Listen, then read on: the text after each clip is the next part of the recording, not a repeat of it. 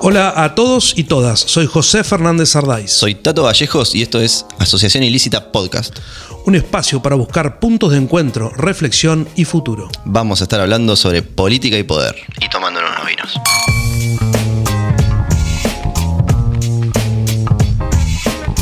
Tiene 36 años, es uno de los jóvenes a los que Gay quiere darle aire en estos próximos años. Dicen que es fanático de Joaquín Sabine de Luis Miguel, pero fanático tipo enfermo, y que lo, va a, lo a ver varias veces. Es abogado, es una maestría en logística, gestión de puertos o algo por el estilo. Hace surf ahora el tipo, che. La mueve bastante bien jugando al fútbol, fútbol 5.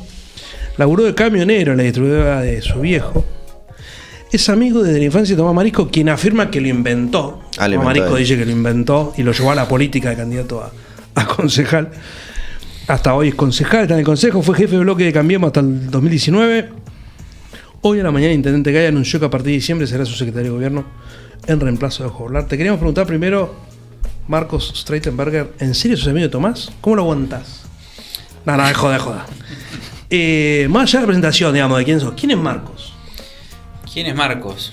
Eh, un chico que ya no tan chico, eh, que nació en Bahía Blanca, un vecino de nuestra ciudad, eh, al que le interesa la política, creo, creo tener una vocación, digamos, por, lo público desde hace mucho tiempo, y con muchas ganas de, participar en un proceso de cambio. Uno por ahí cuando recorre un poco la Argentina y, y conoce otras ciudades, digamos, uno ve y yo realmente creo que, que, Bahía Blanca está para mucho más y es una gran ciudad. Por supuesto que esto no importa negar los problemas que tiene, eh, las dificultades, pero eh, si uno lo compara con ciudades de la provincia de Buenos Aires, del, del tamaño de la escala de Bahía Blanca, Pensemos que es la novena ciudad de Argentina en población. Si uno la compara, digamos, eh, digamos con Mar del Plata, La Plata, que, por supuesto son ciudades lindas, eh, digamos, todavía no tenemos los problemas, digamos, eh, estructurales que quizás ella, esas ciudades sí poseen, quizás también por su cercanía más a, Buenos Aires. Exactamente. O sea, creo, creo que Bahía Blanca, digamos, con una planificación adecuada, con un plan de desarrollo que se mantenga en el tiempo. Un pibe bahiense que quiere cambiar Bahía Blanca.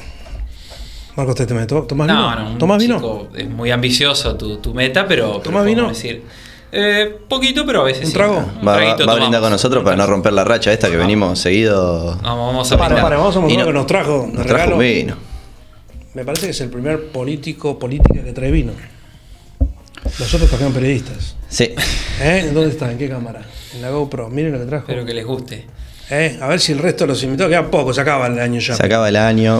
Gracias Marcos por el vino. Me, apuntan que es el, es el, secretario de gobierno más joven de la historia de Bahía. Me dicen. ¿Lo sabes? ¿Tenés idea? Ah, Puede la verdad es que desconozco ese dato. Teniendo en cuenta los últimos que recuerdo, Laura, seguramente ¿más grande? ¿Biondini? Eh, sí. ¿Es más grande? Creo que sí. sí Mira vos, es bueno para no, vamos a develar la, edad, pero, pero creo, que sí. creo que sí. Escuchame una cosa, Cruzada de Sarmiento, 12 Alcina como secretario de gobierno. ¿Qué espera de vos y qué esperás vos hacer? Y no digas seguir lo que está bien, mejorar lo que está mal, el cassette y ese, sacátelo en serio. ¿Qué espero? Creo que... gobierno, ¿no? Yo lo que espero es, realmente, digamos, yo, toda la vida practiqué deportes grupales, yo realmente creo en los equipos, las individualidades no llevan a nada. Creo que, que si cada uno en su rol, en mi caso como secretario de gobierno, logramos fortalecer el equipo, logramos seguir eh, entendiendo, digamos, las nuevas demandas de, la sociedad y en especial, por ejemplo, de, los jóvenes que, se están sumando a votar año a año. Ya en el próximo padrón electoral, eh, gran parte o, más del 50% del electorado tiene 40 años o menos. Claro, sub 40. Y estos, y estos nuevos electores tienen otros intereses, otras inquietudes, otras quejas, otros deseos, otros anhelos y creo que tenemos que empezar a, escucharlos más, tomar en cuenta lo que dicen y empezar a resolver sus inquietudes. Son casi nativos digitales la mitad del padrón, que es una bestialidad eso, ¿eh? Es un dato en serio, el tipo que nació, no todos, pero va a tener un 40% del padrón que nació con la tecnología en la cuna, digamos.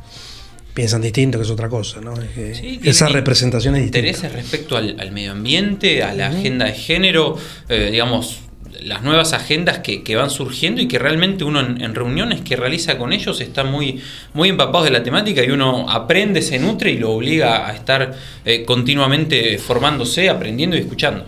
mencionás justo la, la agenda de género y recién veníamos hablando. Hay una sola mujer en, en el rango de secretaria, digamos. ¿Qué, Vanina, todo macho, che. ¿Por qué pasa que son todos machos? Creo que es una cuestión más circunstancial. Cuando fue el inicio de la gestión, por ejemplo, quien encabezó la lista de concejales eh, y la segunda, incluso cuando todavía no estaba la nueva ley de, cupo, eh, digamos, las dos primeras fueron mujeres, como era, digamos, la ex concejales, que después una cumplió la función de intendenta, de secretaria de gobierno también. Eh, digamos, no, no lo veo, digamos, como una cuestión en contra de, sino quizás una cuestión más de, de la coyuntura y, y esto no importa que se sumen o no implica que no puedan sumarse nuevas mujeres eh, a la brevedad. En mi secretaría, por ejemplo, digamos, cu- cuando realmente asuma la, eh, las funciones, ahora en la próxima semana, eh, se encuentran dos subsecretarias, digamos, que, que son mujeres y, y son parte fundamental del equipo. Sí, eso que el gobierno es bien de macho, ¿viste? El, área de gobierno siempre. No, pero, pero tenemos la subsecretaria de Capital Humano, la subsecretaria de Legales, Claro, dependen de vos. El- ahora la, la dirección de turismo también es, es Es una chica. licenciada con una formación muy importante. Sí, sí, sí. Medio ambiente había sido también mujer. eh, Claro. en Chanampa. Cuando Chanampa. Con AMPA, ahora está el, el licenciado en Sauti. ¿Cómo te llevas con las redes, Marcos? ¿Retuiteas mucho? Eh, ¿le, le das bola a la gente? Sos también de los Sí. más apuntados, ¿no? Sos de lo que por ahí los, los opositores los trolls también te mencionan, te, te tiran. Bueno, pero eso, eso es parte, ¿no? Yo no me lo tomo mal y no, no, digamos, a un troll, digamos, a un vecino, por supuesto que le respondo. Uso mucho Instagram, realmente por Instagram me, llegan. Y Twitter, digamos, comparto información y lo uso también eh, para leer, digamos, por ahí a través de uno de Twitter puedo encontrar artículos de, de distintos eh, autores, medios que quizás en, en los medios que uno lee a diario eh, no los encuentran, pero también, digamos, compartir información y responder inquietudes en el marco del respeto, por supuesto. ¿Te escriben mucho por Instagram?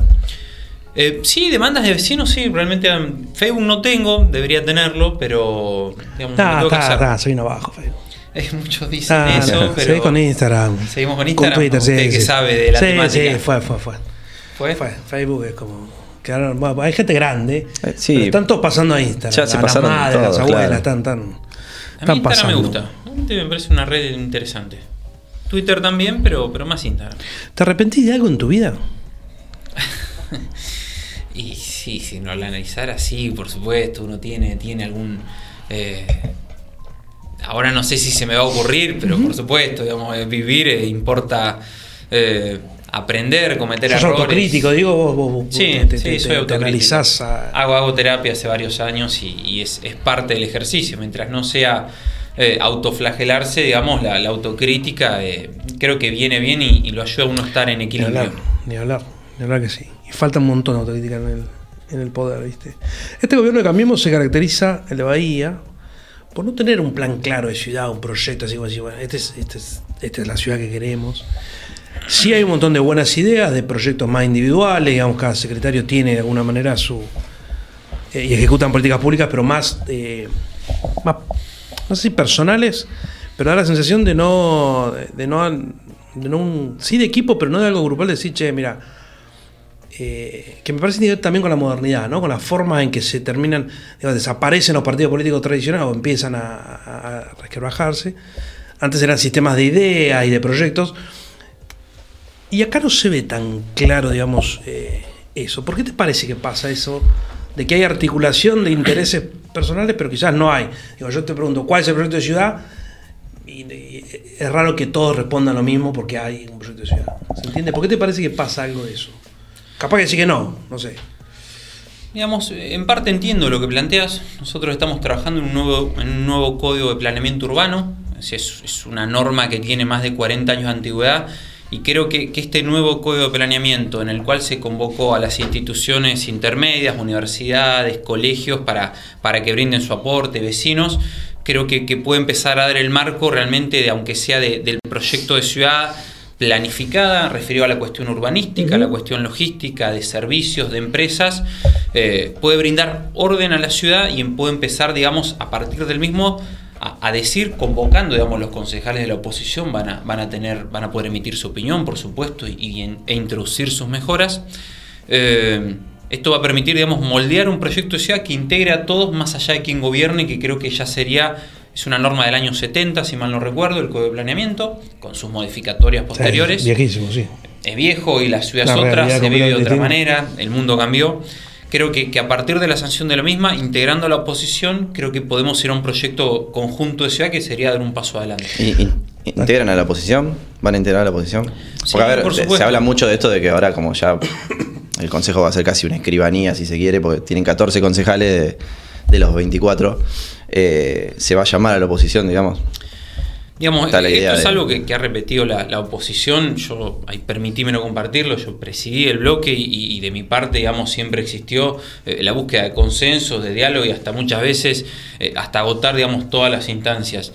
Pero uno, hace esto porque a medida que transcurre el tiempo, eh, si no somos capaces de dejar de lado la grieta, y no quiero caer en el lugar común, pero realmente lo pienso, creo que no tenemos destino como sociedad. Si no fijamos cinco políticas públicas de Bahía Blanca, código de planeamiento urbano, recambio de luminaria LED, eh, asfaltar las calles estructurantes, basura, eh, una agenda medioambiental, digamos, una temática que preocupa mucho también a los chicos y a nosotros, como es el cambio climático. Si no somos capaces de fijar cinco ejes, gobierne quien gobierne y, siempre empezamos a foja cero, yo ahí permitíme darte, darte, casos en los que sí pasó. Por supuesto que uno puede mirar eh, lo que falta y es válido. Eh, calle Tres Sargentos cuando se asfaltó. Ese era un proyecto de Julián Lemos, si mal no recuerdo. Ya no era gobierno, nosotros lo hemos mencionado, le hemos agradecido. Él, realizó un proyecto de asfaltar las calles estructurantes, que son aquellas donde pasa el colectivo o interconectan distintos sectores, serían las más transitadas, por así decirlo. Eh, Parera, lo mismo. Eh, en el Consejo del Hábitat, con la ex concejal Ariente, hemos trabajado muy bien en su momento. de, nuestra parte ha, existido la predisposición, entendiendo los matices políticos de cada uno, las ideas y las improntas. Ni hablar que sí. Si vos fueras intendente, ¿querés ser intendente vos? No respondas. ¿Tendrías un proyecto de ciudad? ¿Tenés en la cabeza cómo se construye? Digo, yo me acuerdo que Linares en su último mandato arma, ¿cómo se llamaba? El Sí, el plan, plan estratégico. Plan estratégico. plan estratégico con Singoni. Que después López lo... realizó otro plan también estratégico. Lo vi hace un poco tiempo. Me lo perdí ese. Eh, ¿te, parece que dan espacios así como para decir, bueno, che, pensemos un plan estratégico de ciudad? Eh, ¿Lo harías si vos sos intendente? Yo creo que, digamos, Bahía Blanca eh, en los últimos, en el periodo 2005-2015, duplicó sus calles de tierra. Bahía tuvo un crecimiento desproporcionado hacia la periferia ¿Y esto qué implica? Eh, digamos, hacer un nuevo barrio, digamos, por supuesto que está muy bien, todos queremos acceder a la tierra y es un derecho. Pero, digamos, si uno amplía o construye más allá del perímetro urbano, esto demanda, digamos, eh, nuevas líneas de colectivo, eh, recorridos más amplios de, la recolección de residuos y, y, este tipo de menesteres. Entonces creo que ir a una planificación estratégica de ciudad, integrando a todos, eh, contratando incluso a veces eh, visiones, digamos, más allá, afuera de nuestra ciudad, otras ciudades que lo han hecho del mundo, le hace Barcelona, Cava lo está haciendo. Eh, han contratado, digamos, estudios de, distintos lugares para que puedan dar, digamos, su visión de ciudad. Yo creo que, los problemas ya no los resuelve una persona. es tan compleja la realidad, tan dinámica, es tanta la información que realmente hay que convocar a un equipo y de eso sí estoy convencido. Marcos, ¿qué es el poder? ¿Sentís que tenés poder? ¿Sos parte del poder vos? Yo creo que, yo, aunque sea como lo interpreto, que, es la facultad de, poder, eh, valga la redundancia, eh, de poder ayudar y yo lo, veo o quisiera aspirar a, realmente, digamos, eh, cambiar y construir, digamos, una gran ciudad. Creo que Cabildo tiene potencial, Serri tiene potencial, ni hablar White, que ya tiene, digamos, un esquema más industrial de desarrollo, quizás un perfil más marcado y por supuesto que Bahía Blanca, que cuenta con una universidad tecnológica, una universidad del sur, eh, es un nodo logístico mirando a Vaca Muerta. Eh, a veces cuando uno se, sienta, tiene un puerto de aguas profundas importantísimo. Yo, sé que esto se ha dicho hasta el cansancio muchas veces, pero eh, si uno lo analiza y, lo compara por la composición demográfica, porque es una ciudad digamos, con una gran clase media pujante, con, con, personas que aún no lo son, pero aspiran a integrar la clase media, digamos, si uno lo compara con otras ciudades de la provincia, digamos, creo que con los problemas que tenemos, eh, seguimos teniendo una gran potencialidad. Vaca Muerta, por ejemplo, ser el puerto de salida de Vaca Muerta eh, no solo nos permitiría, digamos, la cuestión relativa al gas de vaca muerta, al petróleo, hacer el puerto de salida del gas natural licuado, por ejemplo. Pero viste que hacer un ferrocarril, esto también permitiría bajar el costo logístico para poder exportar más. La carga del valle, por ejemplo. Obvio. El proyecto del gasoducto que se dan, ¿Sabes lo que veo yo? Que son cosas que se dan porque Bahía está ubicada acá y porque se atraviesan un montón de, de realidades de intereses diversos y se dan determinadas tenemos factores de lo que vos estás nombrando. Pero la necesidad de articular eso es central y no se hace. O sea, o, sea hace más o menos, tira los pelos, alguno intenta, le pone onda y yo, pero una articulación real y lo dicen todos. Tenés como, bueno, sí. Sí, es como que hay consenso en eso, no, no, es que alguien me opina que no. Pero después no pasa nada. Con la región, con el sudoeste, con.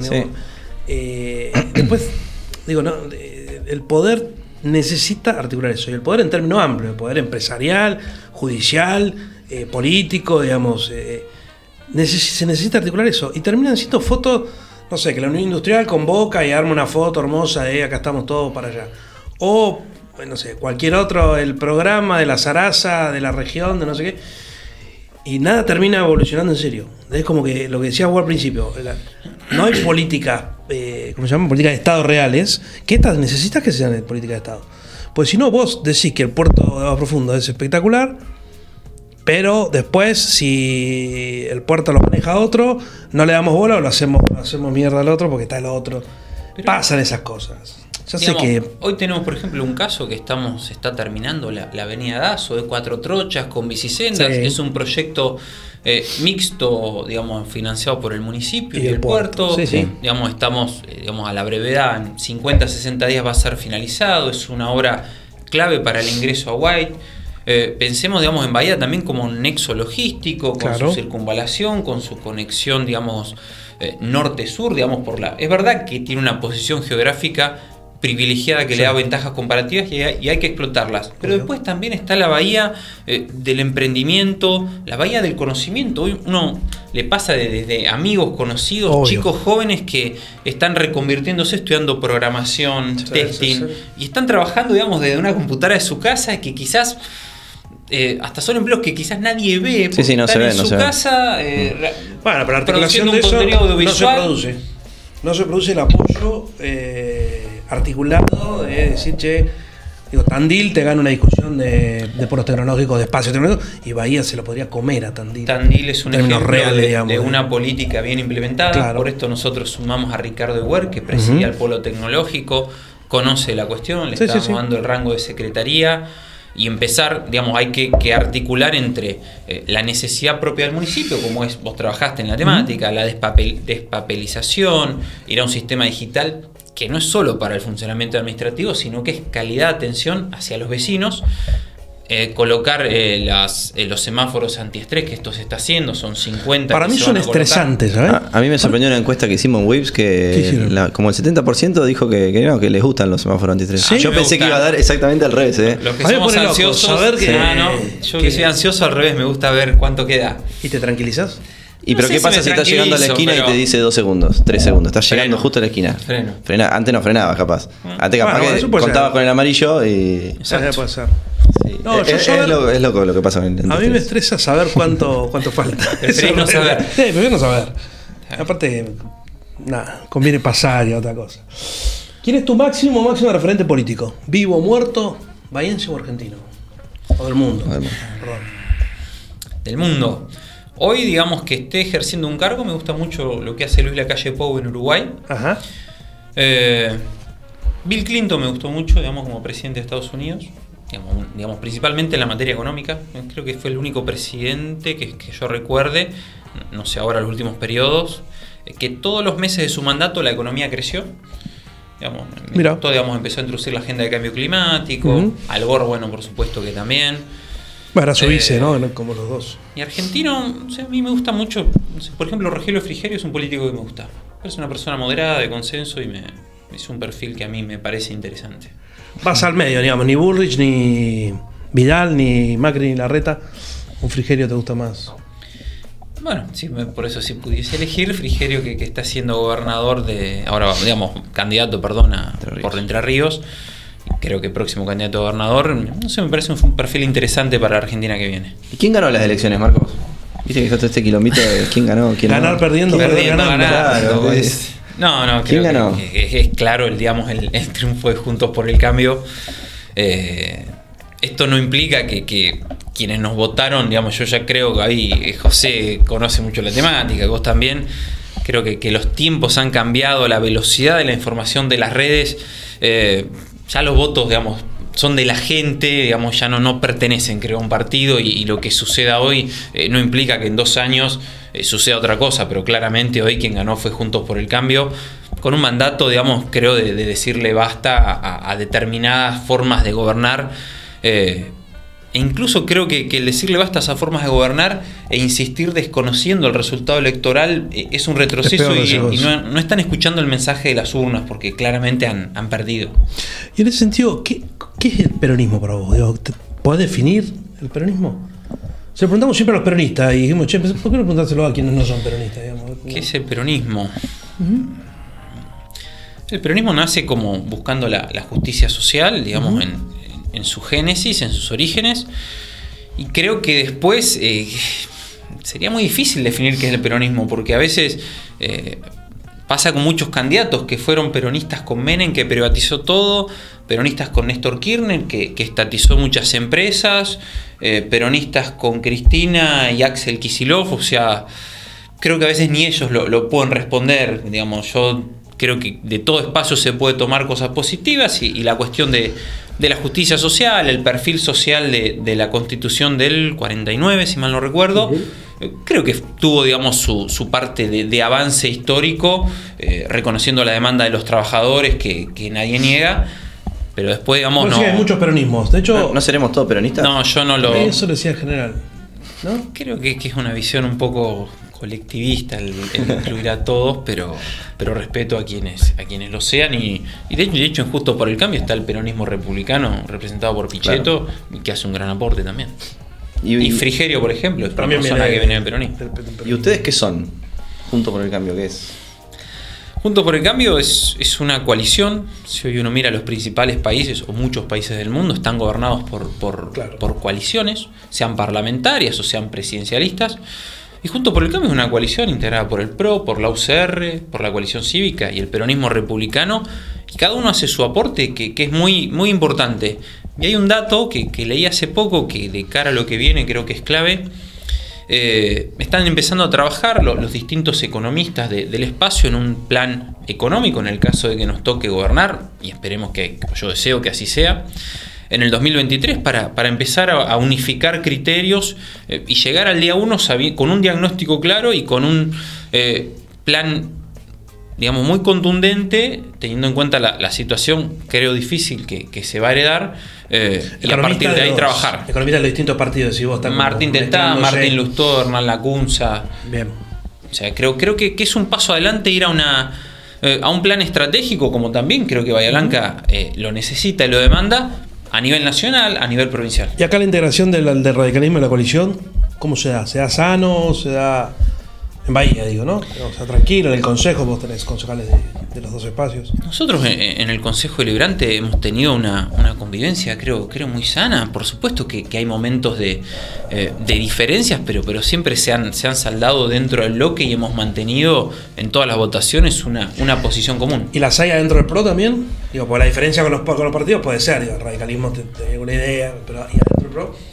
Sí, pero, pero también, digamos, el, PRO tiene su, por supuesto, sí, tiene, tiene sus visiones eh, distintas, eh, le hace halcones o palomas, como, como lo titula la, la prensa, pero, pero hasta ahora... son los halcones y las palomas en Bahía Blanca? No, me, costaría, me costaría definir, no, no lo veo tan, acá creo que no, lo veo marcado. Eh, yo soy parte de Juntos por el Cambio. ¿Cómo gambetea? El sábado, el sábado jugamos bien la liga. Yo jugué al fútbol con él y, ah, y, hincha de boca también. Sí, sí mira la remera que trajo. ah, mirá, no, no, no había percatado el bolsillo. Eh, Marco, seis años como concejal, cuatro fuiste jefe de, de bloque, ¿no? Eh, ¿Cuáles son las tres cosas más importantes que hiciste como concejal?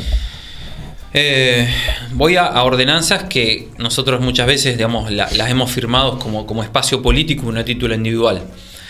Eh, por ejemplo, la ordenanza que establecía la, creación del botón antipánico para remises y taxis, cuando habíamos iniciado habían sucedido distintos delitos. Creo que, eso fue digamos, un paso adelante, hoy está aceptado, todos los móviles lo cuentan. Yo he intentado presentar ordenanzas que, se lleven a cabo y que brinden una, una mejora.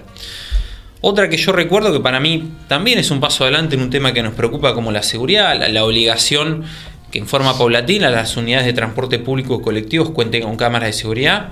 Pues sucedía que muchas veces en horas nocturnas eh, se producían ilícitos, digamos, y no quedaban registrados.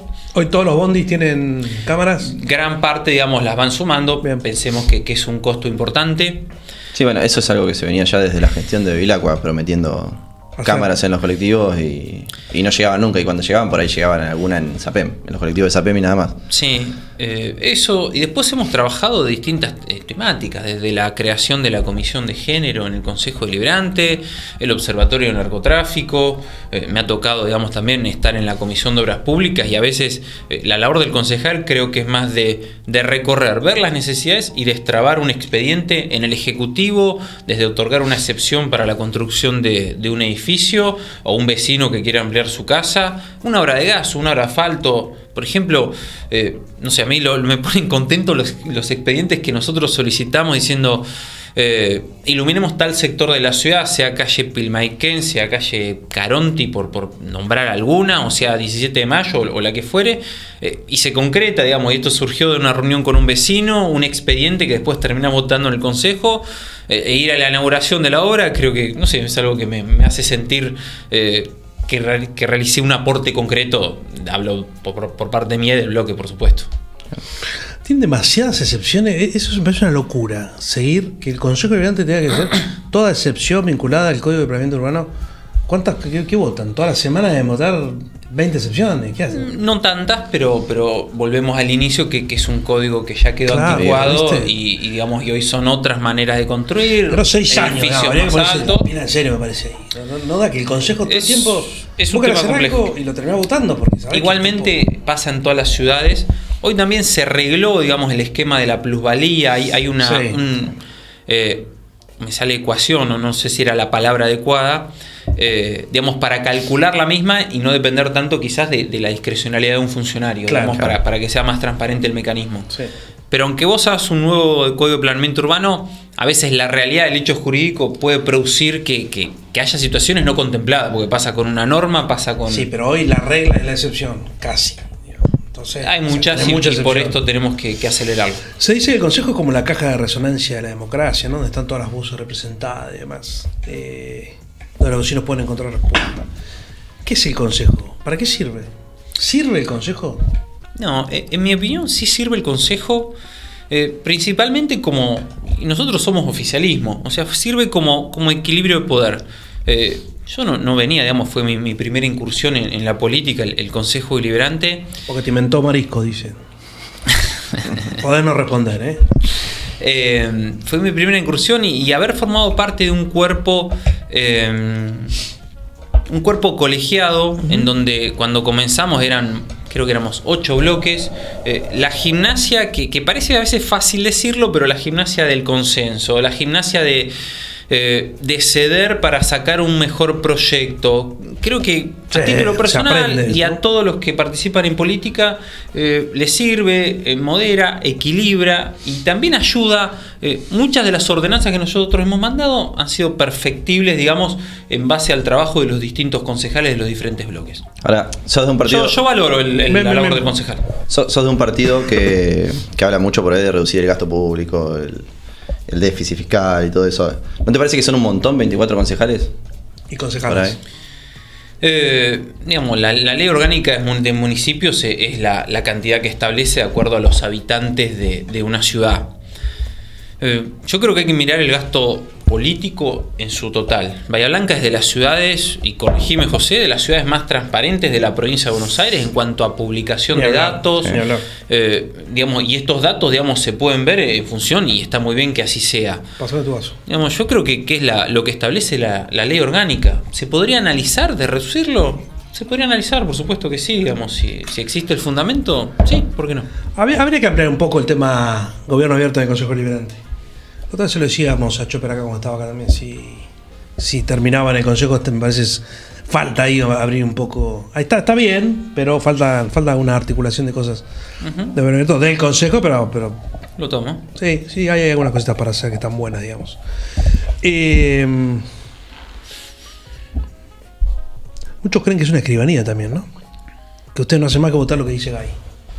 ¿Es así? Digo, ustedes, el 90% del laburo es cosas que manda el Ejecutivo, los secretarios, Gay y demás para. No, muchos proyectos. O salen del, del Consejo cosas. Muchos proyectos se inician desde el Consejo Deliberante, que, son pedidos de vecinos, pedidos de organizaciones, instituciones. Después van a informe del Ejecutivo y pueden venir con un informe positivo o negativo, después se vota, ¿no? No solamente, digamos, creo que es digamos, un 50 y un 50. ¿Le decís a un vecino o una vecina que vaya al consejo? Sí, van a escuchar, van a atender, le van Nosotros, de mi parte, atendemos a todos los que se acercan. Muchas veces, eh, digamos, la, la, demanda, digamos, e, es ajena a nuestras facultades y, también se lo planteamos porque hay cuestiones, digamos, eh, hoy estamos viviendo la, la, cuestión de APSA, nosotros estamos haciendo los reclamos al gobierno nacional, provincial en este caso, eh, digamos, porque otro verano sin agua los vecinos no pueden pasar, pero, pero la, facultad, digamos, de... Sí, te pueden igual a vos, está claro, y no, y no tenés nada para hacer. no es parte, pero, pero APSA es una empresa provincial, se prometieron las obras en mayo y nosotros estamos haciendo, digamos, todos los reclamos para que las mismas comiencen y, se mejore la calidad del servicio. Y no falte agua, que, que es lo que está sucediendo. O sea, entendemos al vecino que viene y nos hace el reclamo, pero le explicamos esto mismo. Muchas cosas exceden nuestra esfera. Claro. Eh, che, ¿alguna charla de pasillo? Las relaciones con los concejales, algo. Contanos algo, a ver, no sé, picante o no. Que como, como, que la rosca es en los pasillos, ¿no? Como que te, te hace amigo o enemigo de uno u otro. ¿Está bueno eso? ¿Pasa algo todo verso? Eh, hay un poco y un poco. Después no, no lo veo. me imagino. Sí, se trabaja en las distintas comisiones, está, digamos, labor parlamentaria, en donde están los presidentes de bloque con el presidente del cuerpo. ¿Qué hacen ahí? Se deciden, digamos, los expedientes que cada bloque, digamos, desea tratar en esa sesión, incluso si hay algunos fuera de término por algo que, por ejemplo, hoy tuvimos sesión y hoy eh, se incluyó un expediente de, mm, creo que una carrera que está próxima a realizarse para declararla de interés, entonces se, ¿Sabes que un, incluyó. Un viejo dirigente de la peronista, de la cámpora, de, un tipo grande, siempre decía, no sé, ya lo conté acá, pero siempre decía le, decía a los pibes, che, la revolución termina en un expediente, ¿eh? No como que los bajaba a decirle, mira, si no tenés un expediente donde está paso por paso, notita por notita, y no entra, no cambias nada, digamos.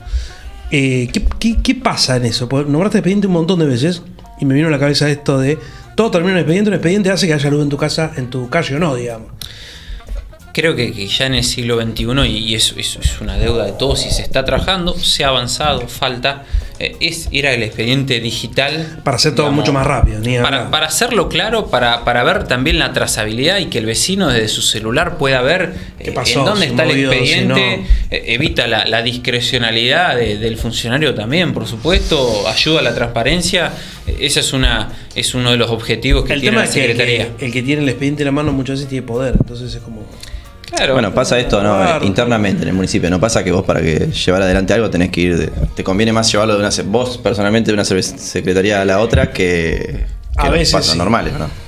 Sí, son, son formas de. ¿Te queda descansando el expediente en cada secretaría cuánto tiempo? El expediente digital creo que sería un avance importantísimo para todos. Terrible sería. Bueno, escuchame una cosa. Eh, ¿Las preguntas crueles vienen, no? No, todavía no. Todavía no. Pero tenemos no, no, se afastan tan rápido. Vos sos de los pocos políticos actuales que vemos que, que estudian, se preparan, vos te lees, investigás, e incluso cambiás de opinión cuando encontrás fundamentos de, esto lo, lo, cuento porque te he visto evolucionar de alguna manera y decir, bueno, acá encontré un fundamento que quizás no tenía y ahora, ahora no. ¿Te parece un valor en la política eso? ¿Por qué lo haces?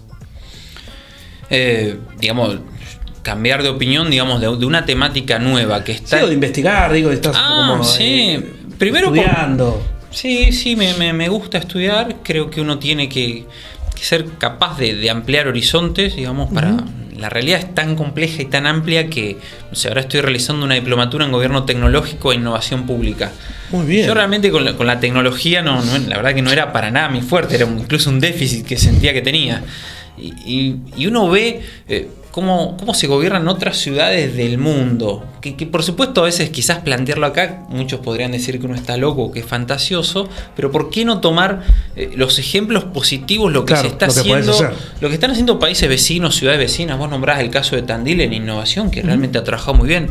Para mí Mendoza en administración pública ha dado pasos muy importantes, en proceso por la ciudad de Buenos Aires, digamos, donde el expediente electrónico, digamos, no, no, existen papeles en el, en el municipio de la ciudad de Buenos Aires. Eh, entonces por ahí las inquietudes surgen, por un lado de las ganas de aprender y también de ser capaz de, superarse a uno mismo y de, cambiar si es necesario. Uno a veces tiene preconceptos. Pero es muy común eso, ¿eh? es como que la política es como... Digo, muchos levantan la mano porque sí, sin saber si siquiera que, se trata. Creo que, que el fanatismo no, construye y, ser capaz de, hacer la autocrítica, incluso, pero más allá de la política, en la vida, si uno no es capaz de, de aceptar errores, pedir disculpas y cambiar. Está eh, complicado en tu vida. Eh, la vida en sociedad sería muy complicada. Bueno, esta no, es, esta no es una encuesta cruel, pero es muy difícil de responder. Te voy a poner reglas para esta pregunta. No puedes ni criticar ni alabar a Perón, ni a Vita, ni a Frondizi, ni a Macri, ni a Kirchner. Eh, vamos a salir de la grieta. ¿Cómo explicas que la Argentina esté como está? ¿Me tenés que dar bastante tiempo para responder? Ah, ¿Tengo tiempo? Minutos. Tengo dos minutos. puedes, puedes yo creo que. Yo creo que la Argentina está como está. Una, porque no somos capaces de, encontrar, insisto en este punto que parece algo, una frase cliché, no somos capaces de encontrar los puntos de acuerdo.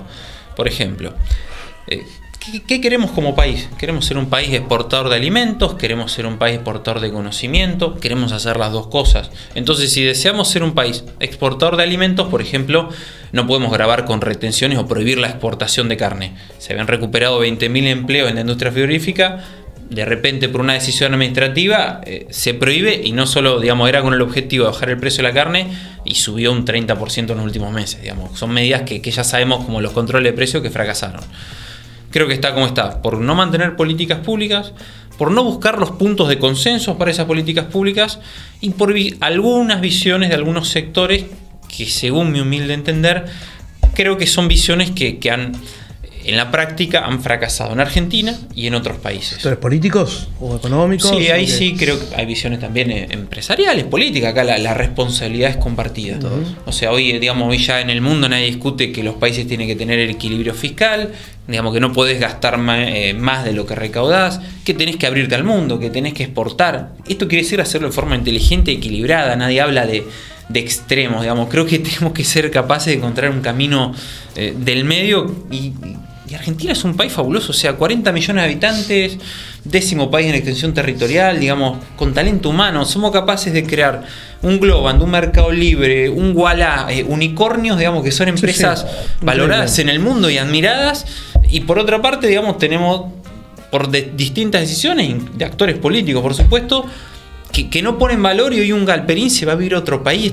o sea, en Estados Unidos, en Chile, que las personas más ricas que generan tanto empleo. Sería un escándalo. Y acá pasó desapercibido que alguien como Galperín, por ejemplo, se vaya a Uruguay. O sea, es la empresa más. vale Son 30 IPFs, vale Mercado Libre, por ejemplo. Miles de puestos de empleo. O sea, creo que tenemos que encontrar qué queremos hacer. Y tenemos la potencialidad. Ojalá. Y bueno, podría, hacer, explayarme más, pero. Pero, pero lo resolvió bastante bien porque no sí, Sí, impecable. ¿Quiénes son los tres mejores funcionarios o funcionarios del gobierno de GAI? Ahora empieza a jugarte, ¿eh? Nada de que no, bueno, sí, no sé qué. Pueden ser subdirectores también, ¿eh? No tiempo que ser. Esa pregunta, a ver, es. Dale, tres ¿Quiénes son? Dale que después la recortamos y te putean en Twitter, así que. los, que no nombras. Eh, digamos, yo digamos, valoro mucho y he compartido mucho tiempo con, quien hoy va a ser diputado, como el doctor Compagnoni, o sea, en el Consejo Liberante, creo que, que, ha ejercido una buena presencia del Consejo y una buena Secretaría de Gobierno. Eh, Marinela Calvano, por ejemplo, hace un muy buen, muy buen trabajo en capital humano, digamos que, es una, tarea compleja que, Va a depender incluye, de vos ahora. Sí, que incluye desafíos, ha realizado distintos estudios que me, parecen interesantes y hay que poner el valor. Eh, Martín Castro, que está haciendo, el, digamos, en planeamiento urbano, realmente es una persona a tener en cuenta. Aprovecho también la ocasión quizás para nombrar podría nombrar a los que ya digamos más conocidos, pero, pero quiero poner en relieve personas que por ahí tienen un perfil más bajo y hacen un trabajo diario, silencioso, que creo que, es de nivel, de Martín, Marilena, que, que es muy bueno. Sí, y en el trío este de poder que hay en el Pro, que son Guy, Moyano y Nardelli, eh, ¿quién es el más piola de los tres? O la, más, piola, ¿no? ya le, le condicioné la respuesta. todas las respuestas, digamos, generan, te voy a decir los tres. Esa sería la respuesta. No, no, el trato es, muy bueno con los tres y, de todo se aprende y, creo que, yo no insisto con, los equipos, digamos, creo que hay que salir de, de, las personas y hablar de equipos, de programas de gobierno, de políticas públicas, más allá de las personas. Son, ya es tarde, vamos a ir a las encuestas crueles, pero antes quiero, eh, las tres vos, Tato, eh, viste que poder y dinero van de la mano, siempre, ¿no? Como que son de alguna manera lo mismo. ¿Qué valor le das vos a la guita? Digo, en términos personales, de, ciudad, de gobierno.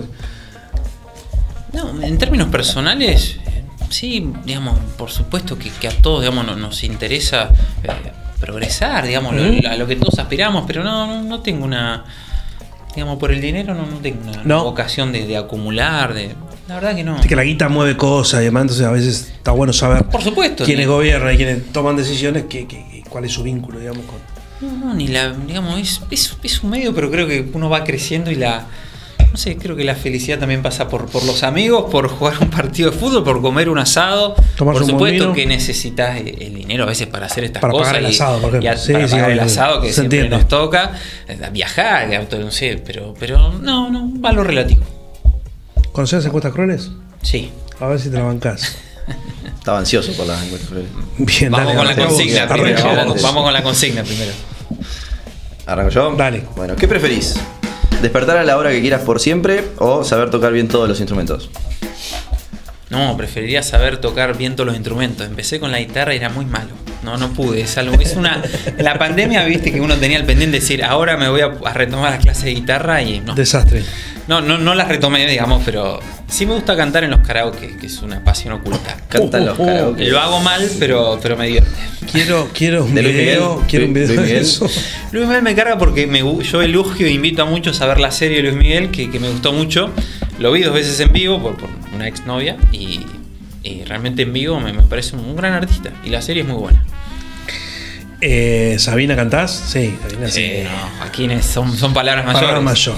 Soy fan de, la música, Bruce Springsteen, Rod Stewart, escucho mucho música, pero Joaquín lo, me encanta.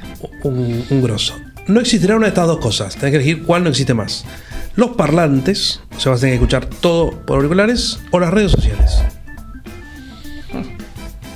¿Qué perfil que no exista más? Eh...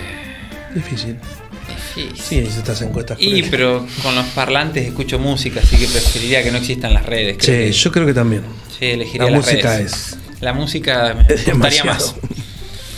Volvería al teléfono al, de, disco, que teníamos cuando éramos chicos. Marcos, ¿qué preferís? ¿No poder sonreír? O sea, solamente vos no vas a poder sonreír, el resto de la gente sí. O que nadie pueda bailar. Y no, si preferiría, digamos, no no sonreí yo porque no perjudicaría al resto. O sea, no, no sea solidaria. Que la gente no baile, que se cague. y hay que, pensar, en los bolicheros. El tema es que no baile yo, que también lo hago mal, pero también me gusta, pero lo hago mal, así que, que... Vas a tener que suprimir una de estas dos cosas de todos lados para siempre. Los deportes o los ventiladores y aires acondicionados. No, suprimo los. Que me perdonen, pero suprimo los aires acondicionados y los ventiladores. Fanático de los deportes. Sí, sí, sí. La gente que se caga de calor en verano acá con 40 grados. mi abuela decía, si antes no había aire acondicionado. Sí, aparte puedes usar abanico, te mojas un rato en la ducha. Hay, otros medios. Si tenés agua. Si tenés agua, muy buen dato. buen dato. Ojo. Buen dato. en verano no sé. Marcos, no vas a poder usar una de estas cosas: la calculadora o la esponja. No, la calculadora no usaría más. La esponja sí. Eh, sí. ¿Sos rápido con los números? Creo que sí. Creo que sí. Hay cuentas complicadas, ¿eh? que a mano la vas. Sí, se puede hacer a mano. Aprendimos a mano, de hecho, ¿no? Sí, sí. Vas a sentir una de estas cosas muy a menudo, ¿sí? Te va a molestar, digamos. ¿Celos o aburrimiento? ¿Qué preferís sentir? ¿Qué prefiero sentir? No, preferiría sentir aburrimiento. ¿Sí? Sí, porque los celos creo que en una relación de. No sé, creo que uno tiene que confiar. Para mí, los celos serían son, son positivos. Hacer mal. Creo que hacer mal en una relación de pareja. Tenemos una encuesta cruel más. Una encuesta cruel más. Año 2023, hay interna dentro del PRO para definir quién es el candidato a intendente. Tenés que votar a a Pablo Romera, B. Tomás Marisco, C. Adrián Yular o D. Marcos Strittenberger. Falta la opción E, eh, todas las, todas las anteriores son correctas. todas son correctas. No, porque tienes uno solo. Falta mucho. acabamos de pasar una elección. Te pusimos a vos para que te votes. es más fácil. ¿Querés ser intendente? vuelvo a insistir, falta mucho tiempo. Pero no pensás en un. No digo 2023. Todos los. Todos los eh, ¿Cómo se ha dicho? Todos los obispos sueñan con ser papa. Sí, por supuesto, todos los obispos sueñan con ser papa. Y creo que, es positivo que, haya muchas figuras dentro de un equipo que, ambicionen, digamos, ocupar el máximo honor de, la, de la ciudad como, como ser intendente. O sea, y será quien, quien mejor esté, quien mejor represente los valores, eh, el momento, quien mayor capacidad tenga de transformar, de construir, de cambiar y, y enhorabuena y se, y se apoyará a quien se decida. Vos decís que no se van a cagar a piña de acá el 2023, no. No. Bien. No, no. Hay buenos y malos en todos lados, ¿no? En todos los espacios políticos. ¿Quién considera que es el mejor político o política del frente de todos? El mejor político o política del frente de todos. Mm. ¿A nivel local o a nivel.? Lo que te hagas. O sea, es que vi hace muy poco. Mira, hoy lo hablé con Luli Calderaro en, los pasillos del Consejo Deliberante. Eh, Para, ¿Luli sigue concejal? Porque iba, tenía un cargo nacional. Eh, pero sigue siendo No, creo que se toma, se toma licencia. Ah, o sea, asume el, cargo nacional. Eh, vi una entrevista que, digamos, de alguien que yo no conocía tanto. En TN, creo que fue el programa de Guñaski, yo la, miré en YouTube. Aguado de Pedro. La verdad que no, no, conozco tanto a la persona. Sus ideas me, me pareció, no sé, una entrevista interesante, una persona moderada, en lo que lo conocí. Muchos dicen eso. Muchos reconocen ese, ese perfil aguado. Mira vos. Y del gobierno, he, tenido alguna. A ver. Sí, de, de Alberto, el, ministro que falleció en un accidente, Meoni, he escuchado buenas referencias, pero lo, desconozco La, la, carrera, la trayectoria. ¿Y acá en Bahía? ¿Alguien? acá en Bahía, al frente de todos, tuve muy buen diálogo con todos, pero yo, por ejemplo, eh, para mí Julián Lemos es una persona que, en, lo que lo conocí tiene capacidad, eh, está formado, realmente, por ejemplo, con él tuve una muy buena relación, eh, creo que es una persona capaz y, después, digamos, de, en su momento él, formaba parte del Frente Renovador, si no recuerdo. ¿Lo seguí viendo? Sí, nos, nos cruzamos con Julián y tenemos un trato, digamos, cordial y en situaciones sociales, por supuesto que sí. Pero, pero Julián me parece una persona, por ejemplo, a, rescatar. Gracias por venir, Marcos. Estuvo muy bueno. Suerte en la gestión, ¿no? ¿Asumís el 10? Eh, sí, sí ahora, ahora está resta definir, pero en, diciembre. Y lo último, ¿qué político política sumarías acá a chupar un vino? Es una alarma, mira, mía. Antes que, perdón, que, que interrumpa. ¿A qué político, político? Acá, sentado ahí a chupar vino, eh, eso, che, que no tomaste vino, tomate un trago. Ah, vamos a brindar primero. Salud. Ay, para.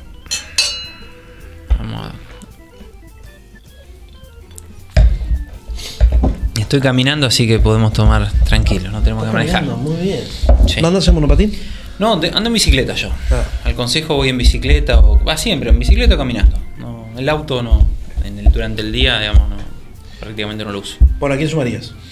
a tomar un vino, político local de cualquier espacio. Sí. Eh, y pues, invitamos a Compañoni. Compañoni es, es divertido. Es, divertido, es, es, hincha River, eso es lo único, es muy fanático, pero, pero bueno, están, en un buen momento, así que me, me, contaron anécdotas del compa en la cancha de River. Claro, sí, sí, es un histórico. Llevando su bandera, llevando su bandera. con, el pelo largo. Tendría que mostrar la foto con el pelo largo, compañero. Eso ¿Por qué no la mandaste? Cuando no la tengo, es que no la pasa. Él la muestra en papel, ah, como era en esa época. La vamos a conseguir, no. no vamos a delatar la edad, pero la muestra en papel, no, no la muestra. Gracias, Marco, por venir. Suerte en serio en la gestión. muchas gracias a ustedes.